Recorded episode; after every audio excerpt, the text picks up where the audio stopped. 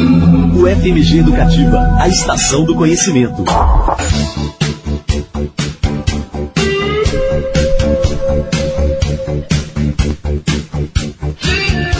Já estamos de volta com conexões aqui pela UFMG Educativo Conexões, que traz sempre cultura, ciência e cidadania nas ondas do rádio, de segunda a sexta, de 10 ao meio-dia, comigo, Luísa Glória. E como prometido, hora de entrevista aqui na nossa programação.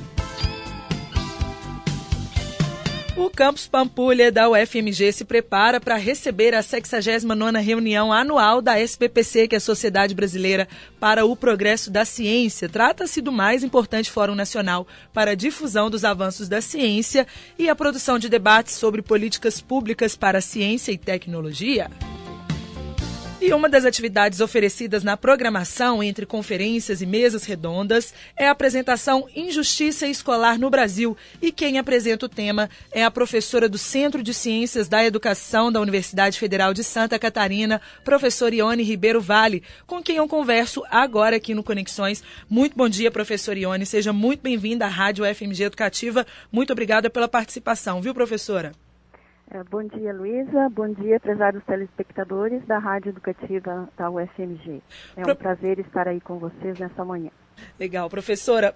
Começando falando pelo tema da palestra, né, que é um tanto visual também, para descrever aí para os nossos ouvintes, em Injustiça Escolar no Brasil, o IN está entre parênteses, né? Injustiça Escolar no Brasil. Ou seja, uma chamada justiça escolar é algo bem discutível, não é, professor Ione?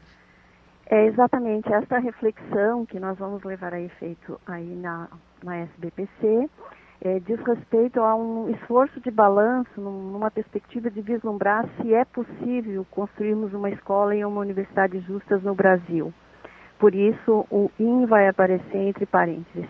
É, não, nós não podemos deixar de considerar que ocorreram avanços nas últimas décadas em termos uhum. da oferta e da melhoria da qualidade da educação brasileira mas estamos muito longe é, de, de ter, de dispor de uma escola e de uma universidade que realmente atenda a população brasileira na sua totalidade.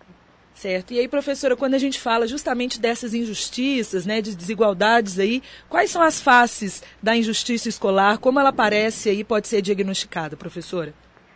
É, uma das faces é, que, que mais se, se explicita e que é a mais evidente está relacionada à, à distância entre o que as políticas públicas definem como metas quantitativas, quer dizer, é, voltadas à, à, expansão da oferta nos diferentes é, níveis escolares e em atendimento às diferentes faixas etárias, e aquilo que realmente está ocorrendo no quadro da educação nacional. Nós temos uma distância muito grande que é evidentemente promotora de injustiças e que é, deixa muito claro o estado crônico das desigualdades escolares no Brasil. Então é um pouco sobre esse quadro que eu pretendo desenvolver a minha reflexão, uhum. é, inclusive é, construindo alguns retratos do que eu estou chamando de injustiça escolar. É, e é, esse quadro vai explicitar, por exemplo, os paradoxos do processo de democratização da educação. Então, ao mesmo tempo em que nós lutamos é, para trazer todos os alunos e todas as crianças, adolescentes e jovens para a escola, nós oferecemos uma escola que é diferenciada por classe social, por classe econômica, por grupos culturais. Então, nós vamos trazendo para dentro da escola é, camadas sociais que vão ser selecionadas, que vão ser classificadas no interior da própria escola. Né? Então uhum. nós acabamos, mesmo com o esforço de democratizar a educação, reproduzindo desigualdades no interior das nossas escolas e universidades. Uhum. Professora, a, a, escola, né, entendida aí como um meio ideal, neutro, que oferece oportunidades iguais a todos e que é um mérito pessoal do estudante, né? Seja ele qual for aí que determina seu sucesso na escola, na vida dos estudos também, né? Após a escola. E é por aí, professora, ou, ou essa tal meritocracia é uma grande falácia? É uma grande falácia, sim.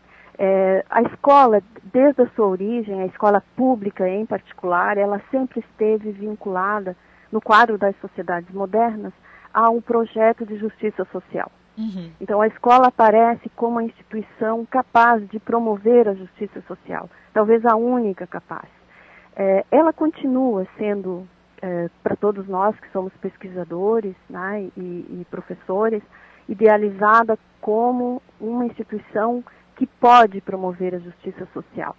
No momento em que a escola classifica os alunos, em que ela oferece oportunidades desiguais, talvez a gente pudesse falar no Brasil muito mais de desigualdade de oportunidades ah, do tá. que de igualdade de oportunidades, uhum. porque nós temos redes distintas, é, é, qualidades distintas, professores com formação diferenciada. Então, nós é, mascaramos o processo de acesso é, e reproduzimos desigualdades que vão sendo justificadas pela meritocracia escolar. Então, a meritocracia escolar acaba sendo uma grande falácia, acaba, sendo uma forma de legitimação das desigualdades.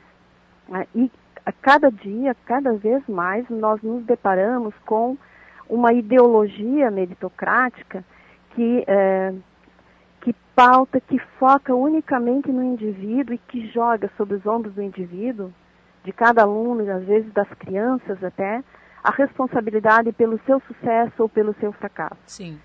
É, então, ao mesmo tempo em que temos uma democratização mascarada, eu diria, uhum. nós temos uma meritocracia legitimadora de desigualdades sociais e escolares. Uhum.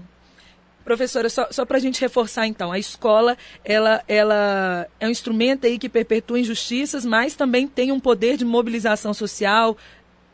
Como é que é, professora? É, a, sem dúvida, a escola e a universidade são, em países como, como nós, marcados por desigualdades sociais profundas, uhum. é, provavelmente a única oportunidade de, de trazer as populações mais desfavorecidas uh, para uma vida social, econômica, cultural, enfim, para a conquista dos direitos mínimos relacionados à cidadania. A escola, é, e, e não é por acaso que a escola é sempre deixada de lado, né? Que ela é atacada, que, é, uhum. é, que a sua autonomia é, é, está o tempo todo sendo ameaçada. Exatamente porque é por meio da escola que uma, uma gama imensa da população pode dispor de oportunidade de ascensão social, mobilidade e conquista, enfim, dos seus direitos, né? Uhum. Então, ao mesmo tempo em que a escola é essa instituição que oferece oportunidades, ela também gera desigualdades e injustiças no seu interior. E nós, como professores, como pesquisadores, temos duas funções fundamentais, dois papéis centrais. Em primeiro lugar, nós temos que mostrar as injustiças, é, construir retratos de injustiça para que a gente possa lutar contra essas injustiças. Uhum. É? E temos que ser muito contundentes nas nossas lutas, eh, nas pressões sociais eh, em relação ao Estado, que oferece eh, cada vez menos oportunidades concretas de escolarização e intensifica cada vez mais um discurso, uma falácia de que está oferecendo oportunidades para todos, por meio da meritocracia escolar. Então, é, é realmente uma grande falácia essa, esse, esse, discurso meritocrático. Uhum.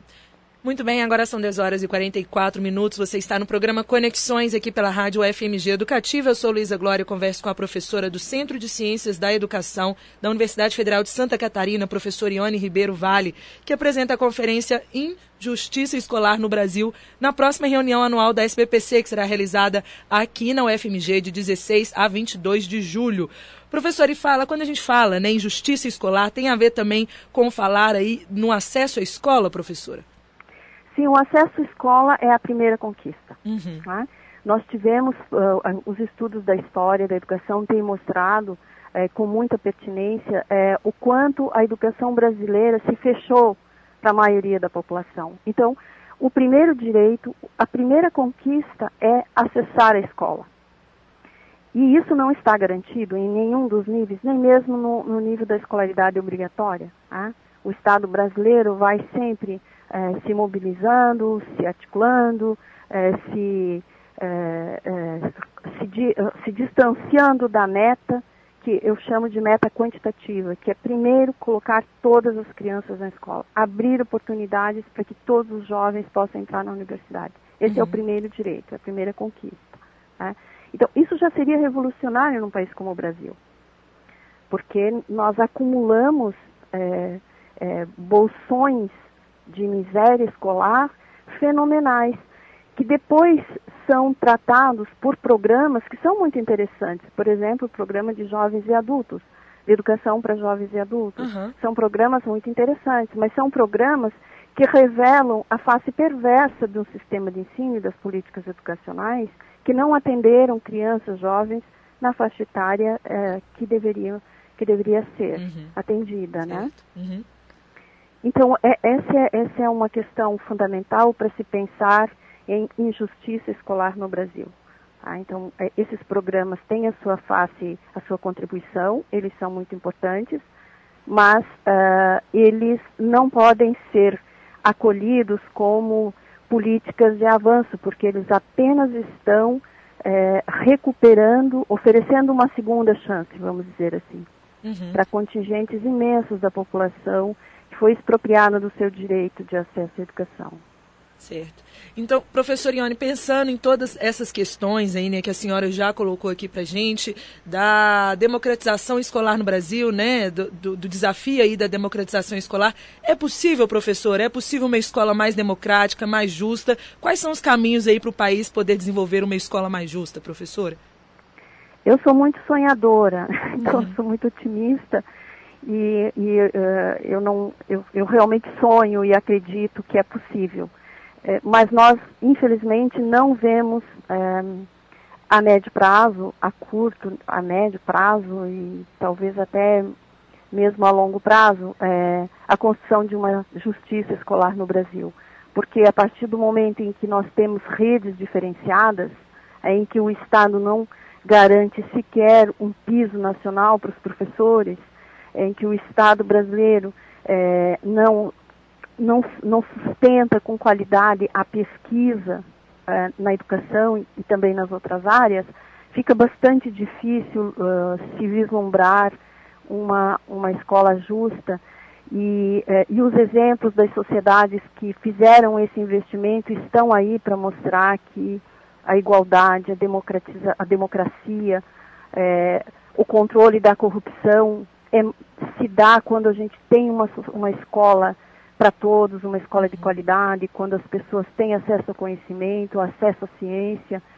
Então, realmente é, é, é, é bastante difícil ser otimista nesse momento. Uhum. Né? Mas eu acredito e eu aposto muito nas possibilidades da escola, da escola pública. Nós temos que ter um carinho especial pela escola pública brasileira. A sociedade brasileira, principalmente as classes médias, perderam é, o seu contato com, com a, a escola pública, se distanciaram da escola pública.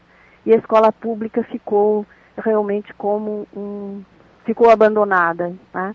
é, e ficou é, e ficou apenas disponibilizada para as populações mais desfavorecidas. Então há um processo muito complexo de de, é, de distribuição das oportunidades escolares no Brasil, uhum. que faz que a gente não consiga ser muito otimista nesse momento. Uhum.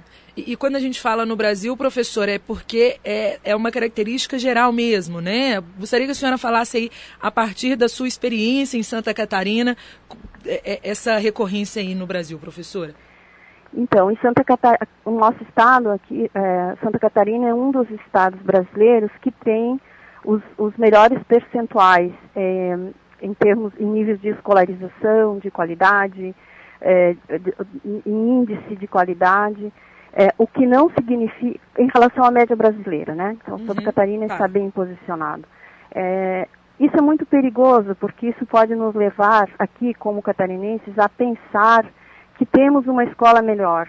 Não é verdade. Nós temos processos de injustiça escolar em todos os níveis, em, toda, em todas as áreas. Né? Nós temos é, acesso dificultado, oferta de baixa qualidade para as populações mais sensíveis, que seriam eh, as populações eh, negras, as populações indígenas, é, algumas etnias que, que vão para essas escolas, principalmente as populações mais pobres. Então, uhum.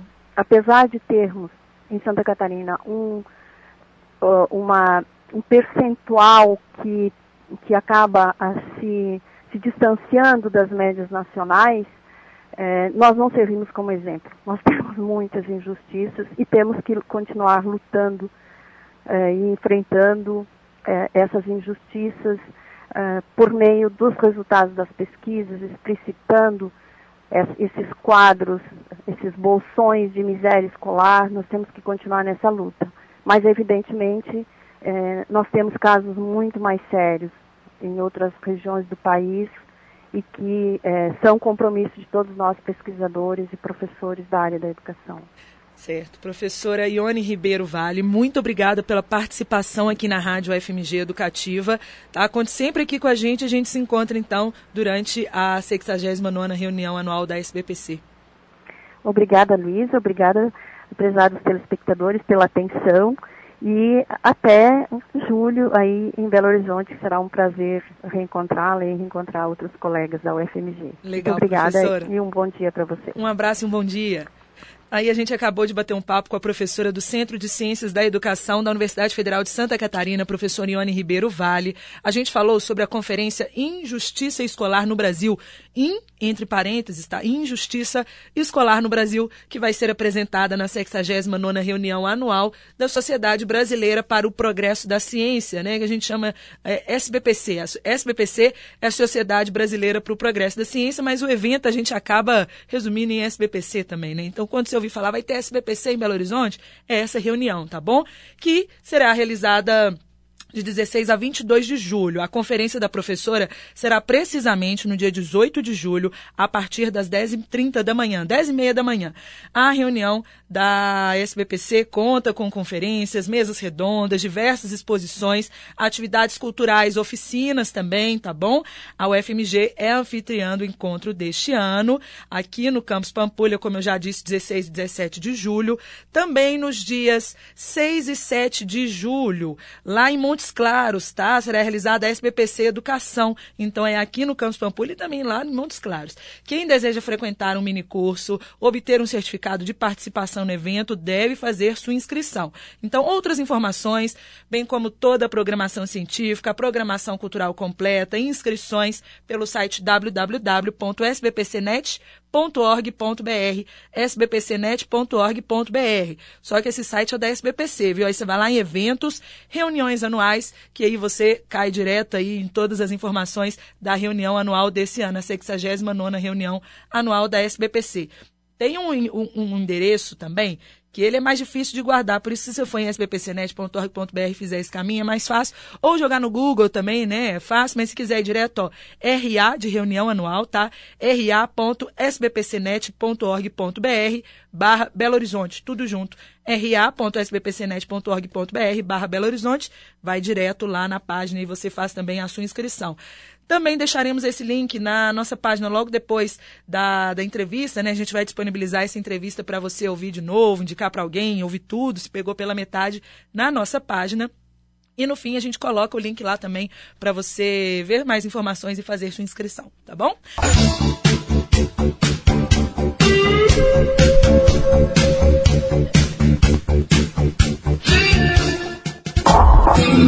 FMG Educativa, a estação do conhecimento.